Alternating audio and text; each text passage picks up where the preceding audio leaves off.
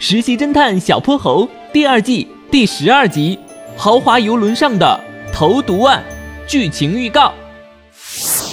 天哪，来人呐！耳边突然响起了一阵刺耳的尖叫声。